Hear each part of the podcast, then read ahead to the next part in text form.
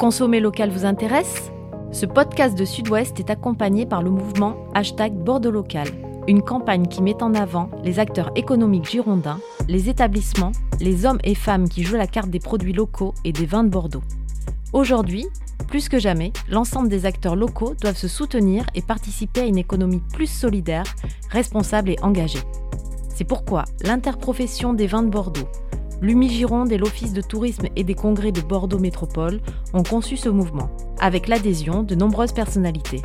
Si vous aussi vous êtes hashtag Bordeaux Local, rejoignez-nous en découvrant les établissements qui mettent en avant les produits locaux, en vous inscrivant sur bordeauxlocal.fr et en partageant le hashtag Bordeaux Local.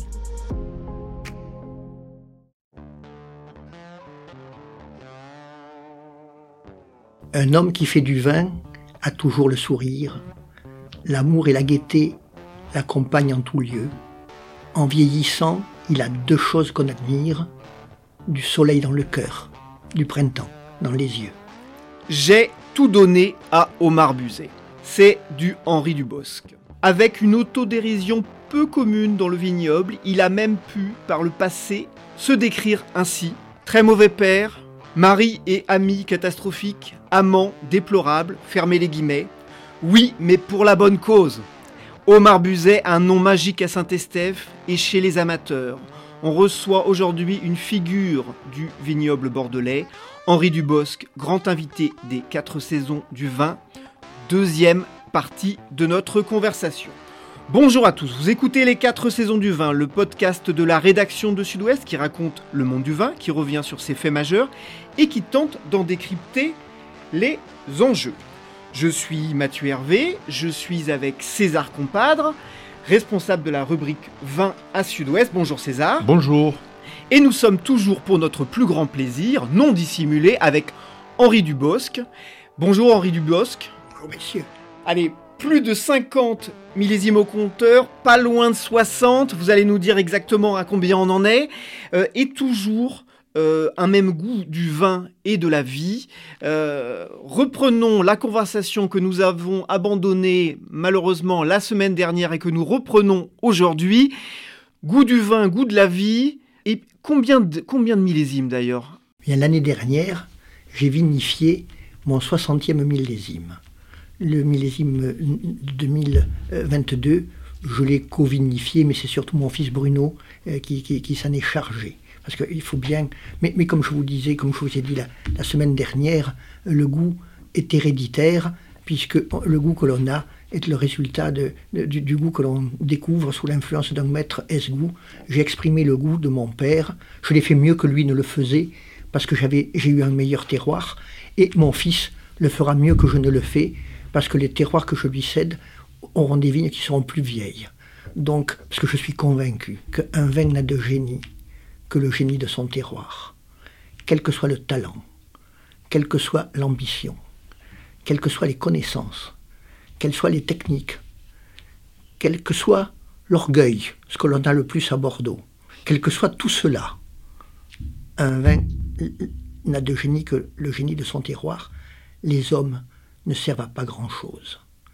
Alors, euh, je vous l'ai dit, la modestie n'est pas ma qualité première et, je crois bien servir à quelque chose parce que si je vous affirme qu'un vin n'a de génie que le génie de son terroir, je confirme en disant qu'être bon vinificateur, c'est avec le terroir que l'on aime, pardon, avec le terroir que l'on a, produire le vin que l'on aime.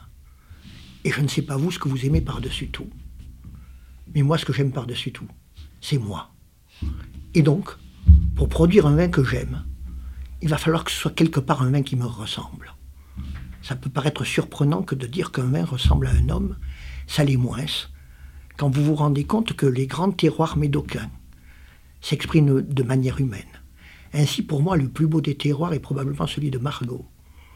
Parce que les tanins de Margot sont des tanins féminins, avec ce que la féminité a de supérieur dans les domaines du charme, de l'élégance et de la distinction. Saint-Julien est encore un terroir féminin, mais d'une féminité un rien plus austère, à peine plus dirigiste. Je ne sais pas si vous avez quelquefois goûté des du cru Caillou ou des Léoville Lascaz. Vous avez toujours l'impression de cette féminité autoritaire. Avec Pauillac, on change de registre, en tout cas de sexe. Ainsi, les tanins de Pauillac sont des tanins généreux, mais virils. Peut-on associer ces deux qualités que virilité et générosité Autrement que dans les vins, j'en suis pas sûr. Mais combien généreux les tanins de Pauillac, puisque c'est là que se produisent Mouton Rothschild, la fille de Rothschild, la Tour, euh, Lingebach, les deux Pichons, euh, avec Saint-Estèphe, nos tanins, disent les spécialistes, sont agressifs, virils et rustiques. Comment voulez-vous que sur un tel terroir, je puisse produire un vin qui me ressemble? Mon terroir est viril, distant et austère, alors que je suis volubile, exubérant et caressant. C'est-à-dire exactement le contraire. Ainsi, je me suis battu bec et ongle contre ce terroir pour produire le plus marginal, le plus atypique de tous les Saint-Estèphe. Et mon Dieu, que cela m'a été reproché. Parce que les puristes à l'aveugle ne, reconnaissaient pas, un Saint-Estèphe. Ils disaient que j'étais une sorte de transsexuel. Viril parce que de Saint-Estèphe, mais flatteur, enjôleur, racoleur parce que de Dubosc. Voilà, et vous savez, quand un puriste est piégé à l'aveugle, il n'est pas forcément adepte donc j'ai été un peu décrié. Voilà, bon, on est de moi la fille de joie, le transsexuel. En tout cas, c'est tout simple. Parce que j'ai toujours fait mon vin. Je n'ai jamais eu d'énologue, conseil, euh, groupe, groupement de dégustation. Je fais le vin que j'aime. Et vous n'avez pas de formation euh, initiale non, non, non. en œnologie Cette question m'a été très souvent posée. Comment avez-vous appris à faire le vin? Et j'aime à répondre, comment avez-vous appris à faire l'amour? Ça L'un comme l'autre, monsieur, ça se découvre. Et je vais même plus loin. Je ne peux pas me mettre plus d'ennemis à dos, mais... Oh, vous avez, maintenant, vous avez l'âge de toute manière. Plus les gens savent, les, les, les, énologues que j'appelle les zoénarques, qui sont des très grands techniciens, savent. Et quand on sait, je crois que l'on sent moins. Et, et plus ils savent, plus ils se dispensent de ressentir, ils savent. Tandis que moi qui ne sais rien, j'aime à dire, monsieur, que, et je l'ai fait j'ai fait le vin comme je fais l'amour. Ne vous méprenez pas.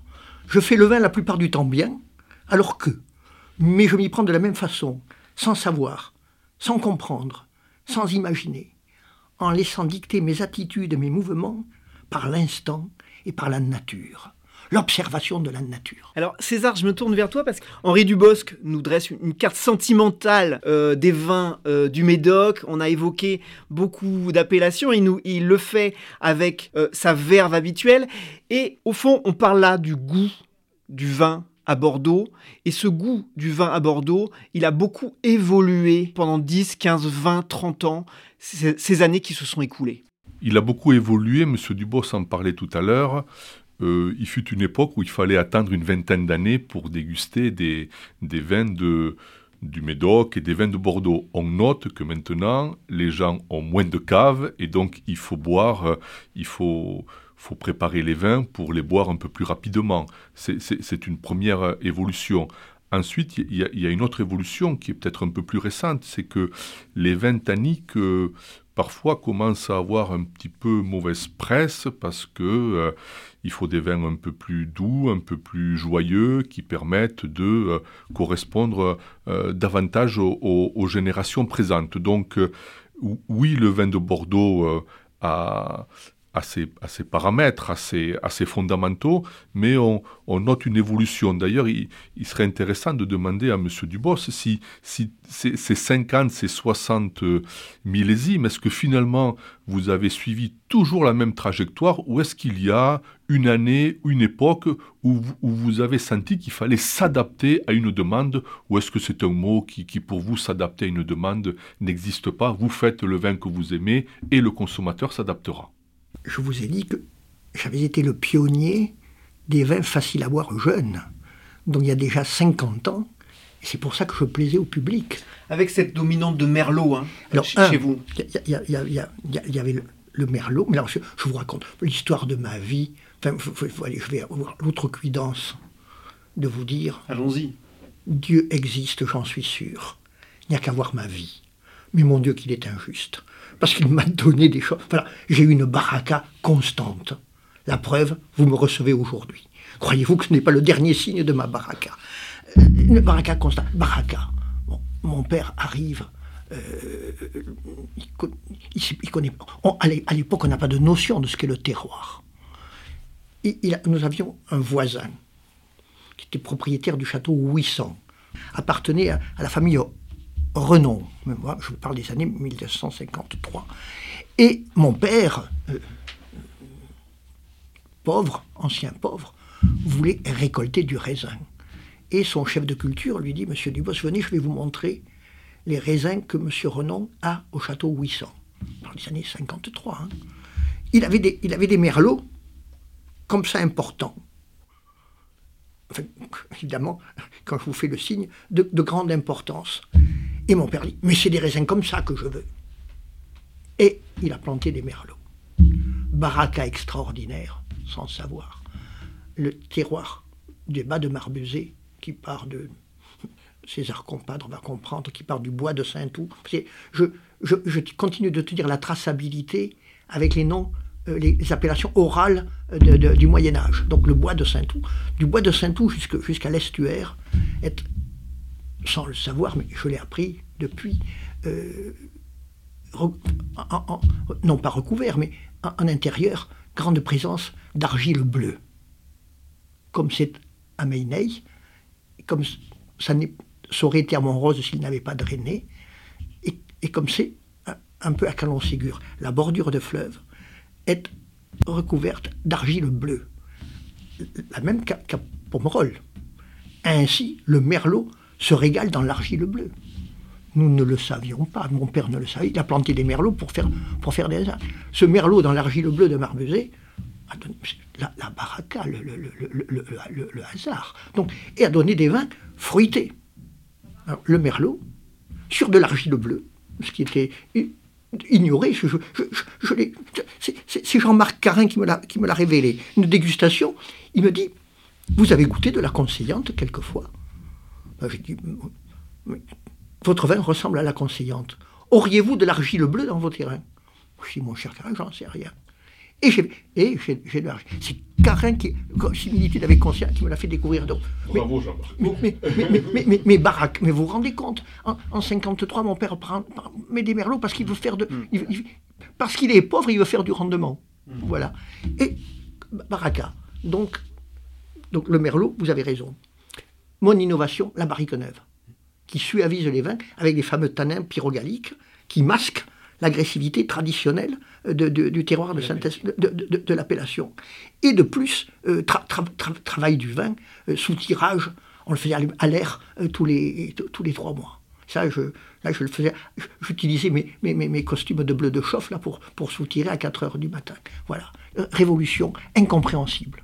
Baraka comme Poincaré qui, qui découvre ces grandes lois en montant l'escalier, en montant dans l'autobus. Aujourd'hui, avec l'expérience et le regard rétrospectif que vous avez, on est confronté, le, monde du vin est confronté à un grand défi, le défi dit climatique.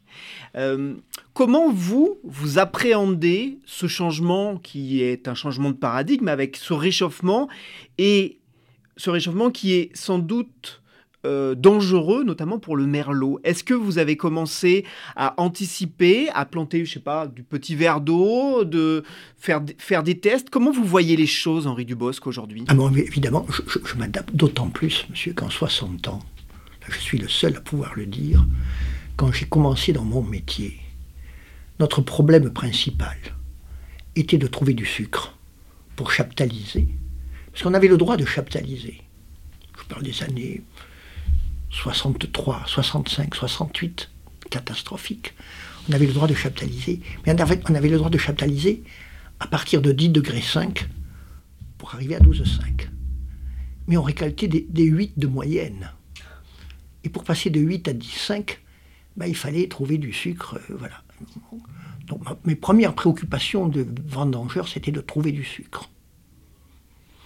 Et en finissant ma carrière, mais principale préoccupation, c'est de savoir comment produire moins de degrés.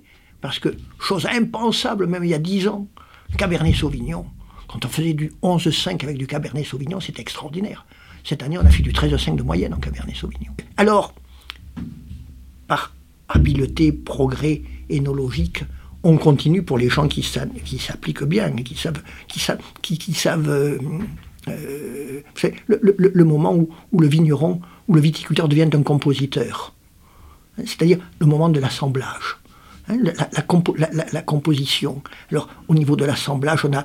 Voyez, quand, quand j'assemble, j'ai 22 cuves et j'aime associer mes comparaisons avec, à des célébrités. Et j'imagine qu'en 1901, quand Picasso a trouvé le bleu Picasso, il avait aussi 22 couleurs sur sa palette. Il a trouvé le bleu Picasso en, prenant euh, un peu de bleu pâle, un peu de noir, un peu de blanc, etc. Il a dû appeler ça le duende le, génie, il a trouvé le bleu Picasso qui n'est pas le plus beau des bleus. Euh, qu'est-ce que c'est que le, plus beau des bleus? Ça n'existe pas. Néanmoins, il n'empêche qu'il a trouvé le bleu Picasso. Et eh bien, à sa façon, avec mes 22 cuves, je prends un peu de la cuve 1, toute la cuve 2, euh, presque toute la cuve 3, euh, la cuve 4. Je cherche mon coup de cœur, le coup de cœur d'Henri Dubosc, qui va être prospectif de l'origine des barriques qui vont, qui vont loger le coup de cœur. Bon, ça c'est. Mais là, je suis le seul. Hein. C'est pour ça que mon vin pourrait être bien meilleur. Il ne pourrait pas être plus personnalisé. La grande définition de Omar c'est la personnalisation. D'ailleurs, je le clame partout. Je ne suis pas dans la course à être le meilleur. Être le meilleur, je m'en fous. Par contre, ce à quoi je tiens, c'est être le préféré. Et pour être un préféré, il faut surtout n'être pas un meilleur, parce que rien n'est chiant comme un meilleur, et en plus, ça dure jamais très longtemps. Voilà. mais est-ce que, tout ça a changé Vous avez suivi une trajectoire ou, à un moment vous avez pris une bifurcation Monsieur compadre, mais ça m'amuse. C'est tous les autres qui m'ont copié. C'est les autres qui ont pris des bifurcations. Et, le, ça a été lancé en 1983, ça, Omar Buzet copié, quand Robert Parker m'a appelé The Wine Out of This World j'étais le vin hors de ce monde pour Parker. Et dès lors, tout le monde a cherché à faire du haut barbusé. La barrique neuve est arrivée, la forte chauffe, comme je, parce que vous savez, étant donné que j'étais le pionnier en barrique neuve, je, m'y connais dans la relation entre l'influence du bois et mon vin, le mien, qui n'est pas la même avec notre. Avec notre J'ai découvert euh, que le chêne euh, de, de, de l'allier à forte chauffe donnait à mon vin des goûts empyreumatique, de, de, de, de grillé, de, café grillé. J'ai découvert que le chêne de Jupille, au sud du Mans, lui donnait ces, ces, arômes euh, euh, floraux et fruités, que n'a-t-on dit du homard busé, du cassis et de la violette C'était le chêne de Jupille qui me donnait ça. J'ai découvert que le, chêne de Troncé euh, lui donnait une, une sorte d'apparence de, cèdre et de, et de tabac j'ai trouvé que le chêne des Vosges était à exclure parce qu'il le durcissait. Donc j'ai trouvé ces, relations. Et donc j'ai vraiment été un pionnier d'un goût. Et, que Parker a aimé. Et dès lors, j'étais out of Je faisais partie du top 10 de Robert Parker, devant, les premiers crus classés. Et dès lors, tout le monde a fait comme Omar Buzet. Et à la fin, j'étais dans son top 100. Mais, il y en avait 99 qui avaient énormément copié. Alors, et peut-être en l'améliorant. Vous comprenez? Puisque, Mais, j'ai été énormément suivi. Et alors, euh, euh, j'ai été amené à changer peut-être, mais pas par, euh, par recherche. Parce que, peut-être l'avez-vous pensé, en 60 ans, on vieillit. Et, et, et, en vieillissant, on a le goût qui change.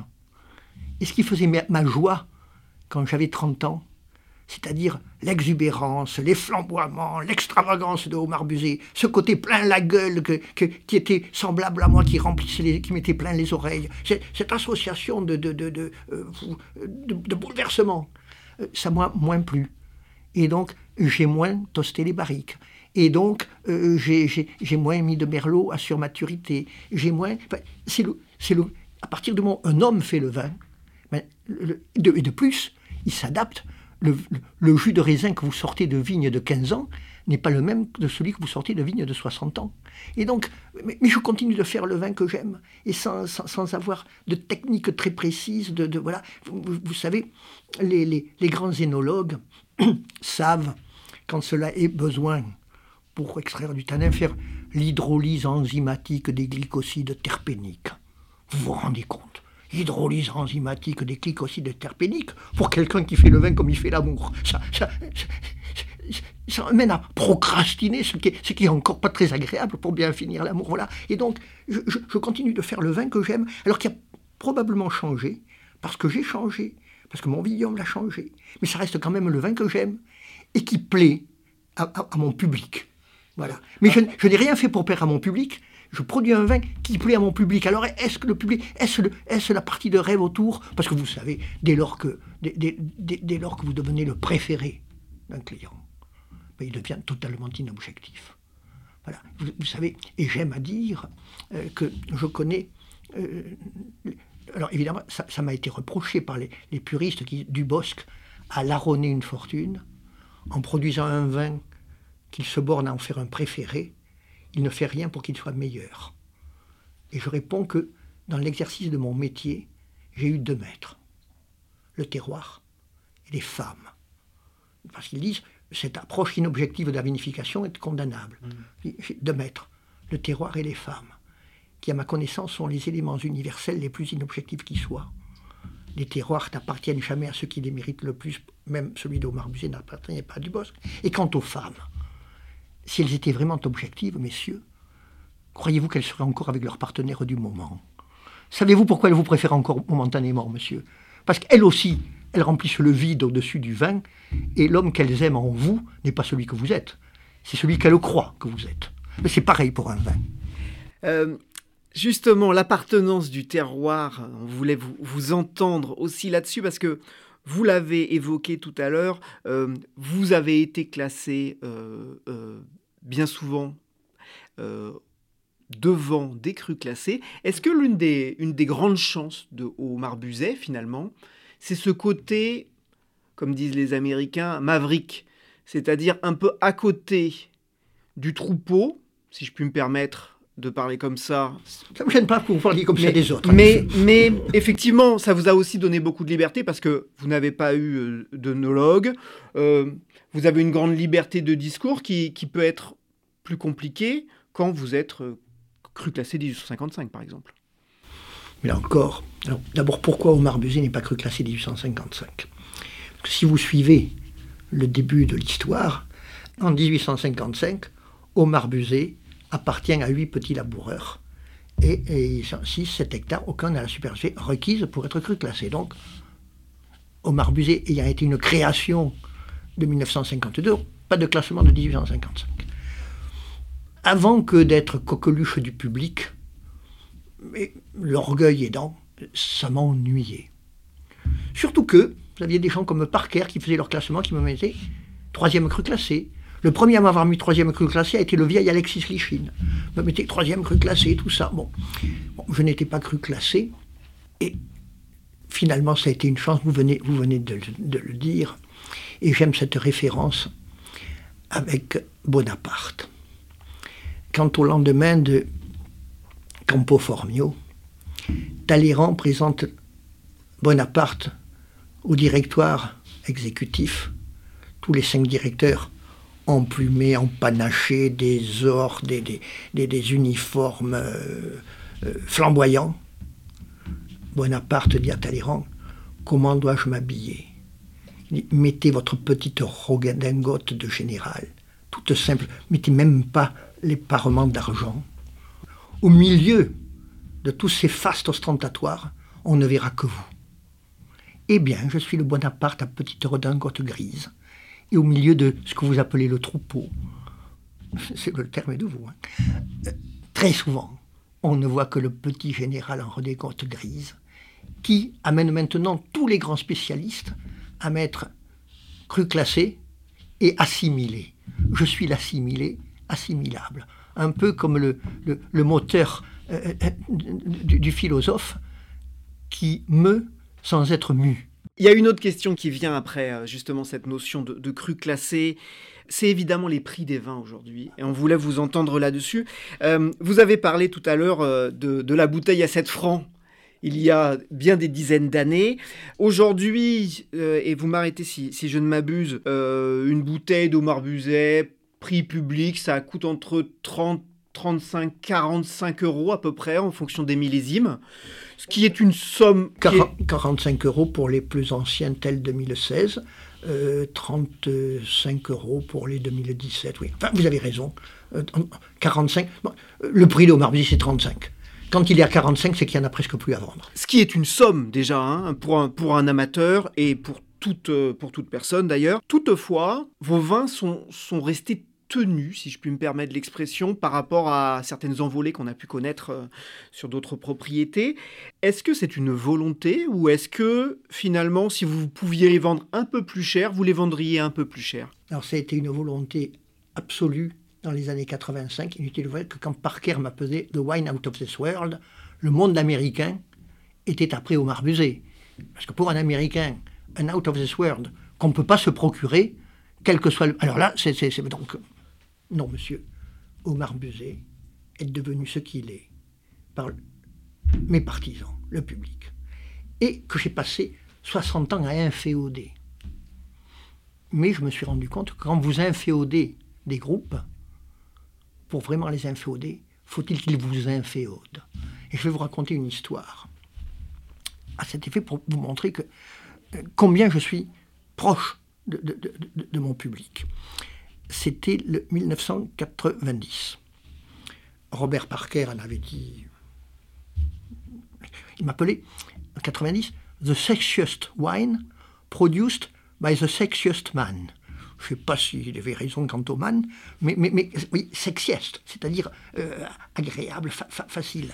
Et, donc 90, donc Parker en dit. Euh, Grande demande de la place de Bordeaux. Cette place de Bordeaux qui m'avait tellement boudé, qui avait dit pique prendre de moi, un peu par orgueil, par euh, satisfaction de revanche, dire vous m'avez pas voulu, maintenant vous me cherchez. Arrive le, le, 7 octobre, date à laquelle je fais ma circulaire que j'écris à mes 15 000 partisans, ce que j'appelle la secte du Bosque, secte au sens noble du terme. 15 000. Ce ne sont pas des clients, hein, ce sont des partisans. J'ai bien d'autres clients. Les partisans, les gens qui depuis 30 ans achètent leur caisse tous les ans. Quelques-uns, trois, mais tous les ans.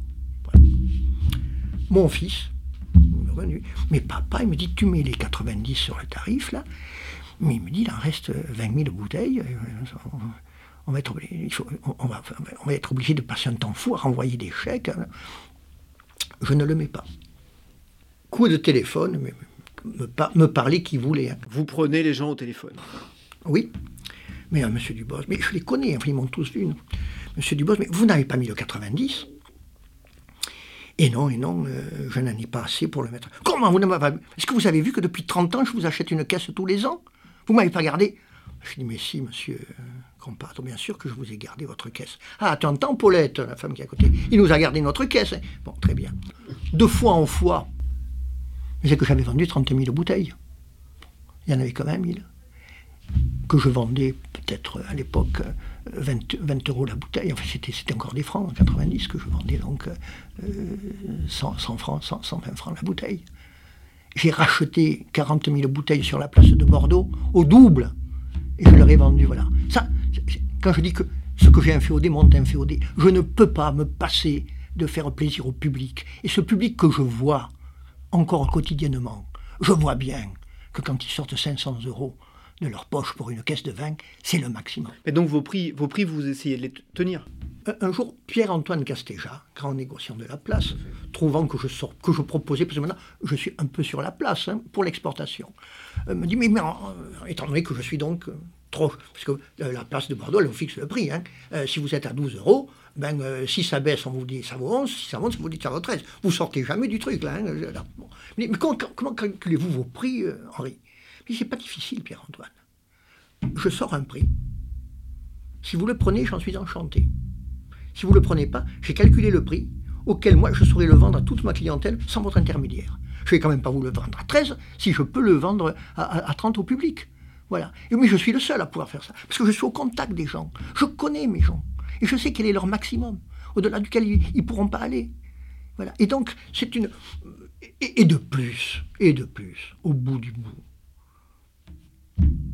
j'en vis bien de cela, vous savez pourquoi avoir... la, Bible, je ne sais pas qui, dit dans la Bible, à quoi sert-il de posséder le monde si ce faisant on perd son âme? Mais mon âme, moi, c'est mon public. Et voilà. Et je, veux pas, je, suis malade. Quand, quand je vois des, des, petites gens qui viennent là, ils sont là, bon, on va acheter cinq bouteilles, tout ça, ils regardent, maman. Bon, je dis, ah oui, très bien, je vous offre la sixième, c'est une caisse là. Voilà. Je, je le disais de mon vin, je peux le dire de moi. Euh, euh, mon, vin, je disais, est un, générateur de rêves et si possible un facilitateur de bonheur. Eh bien, c'est ce que je suis, monsieur. Excusez-moi de... de, de, Mais, mais, mais c'est vrai, quiconque me connaît ne vous ne démentira pas. Je suis un fond, je fais rêver, je, fournisseur de rêves, mais générateur de bonheur. si le gars, il a que l'argent pour acheter cinq bouteilles, ben, je lui offre la sixième. Alors, euh, pour tous vos auditeurs, je ne le fais pas systématiquement. César, César rit. César rit. Euh, euh, Henri Dubosc, facilitateur de rêve.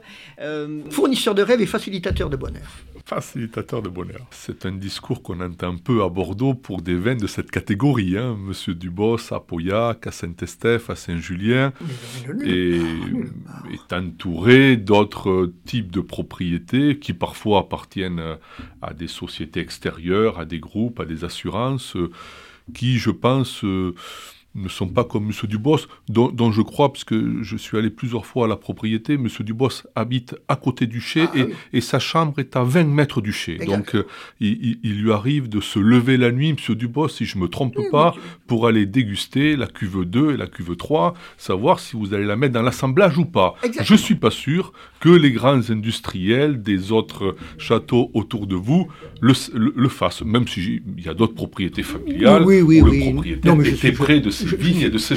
Enfin, vous, vous êtes peut-être allé jusqu'au paroxysme de, de, cette proximité avec, avec votre vin. Monsieur je ne vis que pour ça. Votre, votre confrère l'a dit tout à l'heure.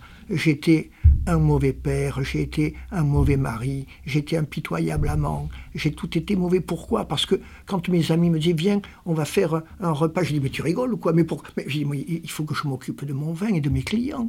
Je dis tu vois, mes clients ils vont passer, il faut que je les vois. Le, le, le, mari, c'est ma femme qui a élevé mes enfants. Mes enfants, je, je les ai pratiquement pas vus. Les, les, quand j'entends maintenant, il faut aller aux, aux conférences parents, professeurs, tout ça.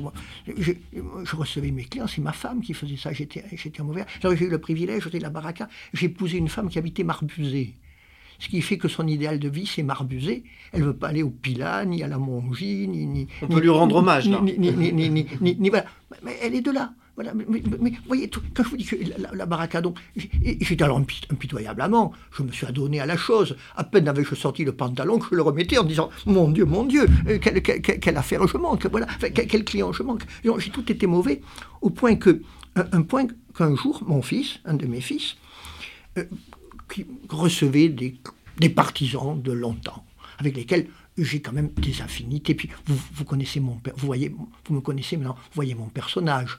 Je suis, je suis, j'ai cette forme de, de, communication avec l'esprit des gens, donc je, je, je m'attache facilement. Et, et, vous voyez, le maire de Bordeaux, Pierre Urmic, qui dit partout, qu'il ne boit que des vins bio, mais que son vin préféré est le homard busé, bien qu'il ne soit pas bio. Vous, vous, n'êtes pas en bio d'ailleurs, on se dit en passant. Non, j'ai mon bio, mais, mais comme partout, je ne veux pas être reconnu, je ne veux pas être vérifié. Comme, vous savez, classement des crus bourgeois, j'étais grand bourgeois exceptionnel, je m'en suis sorti. Pourquoi? J'avais des gens qui venaient me juger, les pauvres diables, c'était des confrères, ils vendaient pas leur vin à 5 euros, comment voulez-vous qu'ils me jugent? Je suis contre la vérification. Revenons à Pierre Remic parce que je vous ai interrompu. Alors Pierre Remic qui dit que, aime, euh, il aime Omar Busé, bien, qu'il ne, soit, bien qu'il ne soit pas bio. Je lui explique que j'ai euh, ma, biologie personnelle, comme j'ai ma théologie personnelle. Alors ma biologie personnelle, euh, elle, elle, est quand même importante. D'abord, j'ai fait des investissements de quelques 150 000 euros dans des récupérations d'eau usée qui vont dans un lac avec des roseaux, lesquels roseaux, euh, par euh, je ne sais pas quel principe, purifient l'adito, que je reprends pour re-rincer mes tracteurs, etc.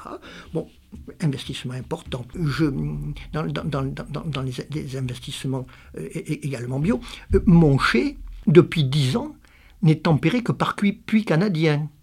Je, je, répercute la, la, chaleur et la fraîcheur de la terre dans le chai. C'est une, une, influence.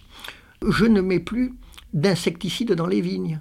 Je pratique, je ne suis pas sûr que ce soit très moral, euh, la confusion sexuelle.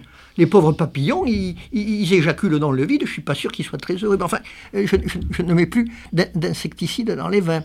Euh, je ne traite vignes. Je ne traite plus la, la pourriture. alors par contre, je continue d'utiliser des, des, produits phytosanitaires sans CMR, bien sûr, pas quand même, mais je continue à le faire suivant un vieux principe qui est en moi depuis ma jeunesse. Quand j'attrapais une chaude pisse, je prenais des antibiotiques, même si ce n'était pas très écologique. Alors je continue de mettre euh, des, produits phytosanitaires parce que je suis un, fils de pauvre. Et, voir du raisin bouffé par la maladie, ça je ne peux pas. Mais je ne pense et, mais je ne fais des traitements phytosanitaires que quand nécessaire, hein. pas, pas, pas, pas, systématiquement.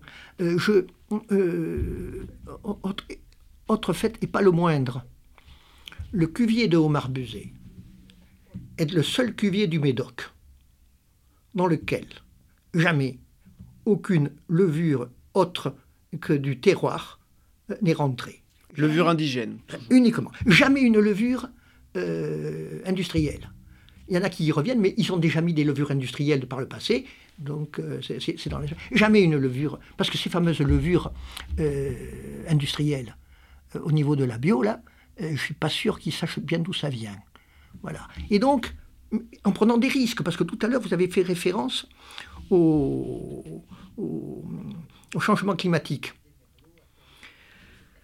On produit euh, des merlots à 15 degrés, des cabernets à 13 degrés, pour faire une moyenne de 14, 14 degrés 5.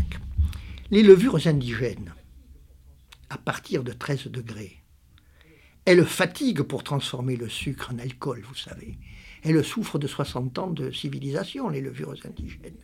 Et donc, la plupart des gens, pour bien finir les fermentations, ajoutent des levures industrielles qui aident les levures indigènes. Ce qui, d'un point de vue philosophique, me choque. Vous rendez-vous compte, monsieur, faisant l'amour, fatigant sur la faim, il à votre voisin, fini là, j'y arrive pas. Philosophiquement, ça, me gênerait. Donc, levures, levures indigènes, et qui ont cet inconvénient c'est que pour, elles, le font, hein. surtout que n'ayant jamais été aidées, elles ont cette culture du travail, les levures. Je vous parlerai de, l'éternité des levures. Elles ont cette culture du travail, mais elles ne le font pas vite, elles patinent. Et les fermentations qui durent longtemps créent ce fameux mot atroce maintenant, les brettes. Les fameuses Brettanomyces qui, en 1990, passer pour la qualité du terroir. Et qui choque les puristes, mais continue de plaire au public, la brette. Et, ah, pas, la brette affreuse, hein, le légèrement euh, giboyeux. Mais, légèrement, hein, légèrement giboyeux. Bien, là aussi, bien dosé. Vous savez, monsieur, euh, on, crée une personnalité beaucoup plus par de légers défauts que par de grandes qualités je plains quelqu'un qui n'a que des grandes qualités. Eh bien alors, mon vin, il, a des, légers défauts, la, brette. Hein. Mais euh, mon public, mes inféodés, mes, mes, euh, aiment, bien. Donc, et, je dis, mais qu'est-ce que vous préférez? Que je mette des levures industrielles et n'avoir pas de brette? Ou risquer la brette. Voilà. Alors ça, ça, fait partie de mes, occupations de vieillesse, vous savez. Et ça m'oblige à, goûter très fréquemment. Et voilà. Mais, donc, vous, croyez que je ne fais pas la, course à, l'écologie Et écologie suprême? Parce que l'écologie, ça n'est pas que de l'extérieur. Écologie suprême, je vis en permanence au milieu de mes vignes et de mon chai. Il y a l'écologie humaine, comme disait Gribelin de Dubosc, c'est un cep qui sort de sa, terre. vivre avec, parce qu'alors là encore, on va, dépasser la science. Je vous ai dit que mon histoire, c'était, c'était la vie d'un homme qui avait été aimé de sa vigne. Et vous croyez que votre vigne, elle va vous aimer? La vigne est une femme. Hein. et, et, les femmes, qui est-ce qu'elles aiment? Elles aiment déjà ceux qui les aiment un peu plus que les autres parmi les, les autres, il y en a toujours trois ou quatre qui les aime un peu plus. Lequel elle choisit d'après vous? Parmi les cinq qu'il a, elle choisit celui qu'elle va contribuer à grandir, à peaufiner, à anoblir. Montrez-moi un homme qui sort de l'ordinaire je vous montrerai toujours une ou quelques femmes qui l'ont fait ce qu'il est. Mais moi, cette femme, c'est la vigne. Et ma vigne, je vis avec elle, je lui parle. Je vis dans mon chai. Il ne se passe pas un jour que je ne passe dans mon chai. Avec une baie que j'ai fait construire, qu'a vu M. Compadre avec, avec, avec Ben Ayoun, qui a vu sur la vigne. Je vis avec ma vigne. Et je crois à l'écologie de l'homme. Une vigne. vous savez, monsieur, j'ai 700 000 pieds de vigne. Et de ma baie vitrée, on les voit. Il n'y en a pas un dont je n'ai hérité, plus beaucoup maintenant, que je n'ai planté ou que je n'ai courtisé avant qu'il ne fût mien. J'allais voir les vignes de mes voisins et je leur disais, dis donc, tu crois que tu serais pas mieux avec moi qu'avec lui? Et elle regardait les vignes, elle remuait les feuilles, elle regardait, je sentais bien qu'elles avaient envie de venir avec moi. Mes vignes m'aiment, mais parce que je les aime, je ne les quitte jamais. Si, il m'arrive de m'absenter deux heures par orgueil pour venir me faire interviewer à Sud-Ouest. C'était la profession de foi d'un homme aimé de sa vigne, Henri Dubosc, château Omar Buzet. Ainsi se termine ce deuxième volet de cette passionnante conversation. Merci Henri Dubosc.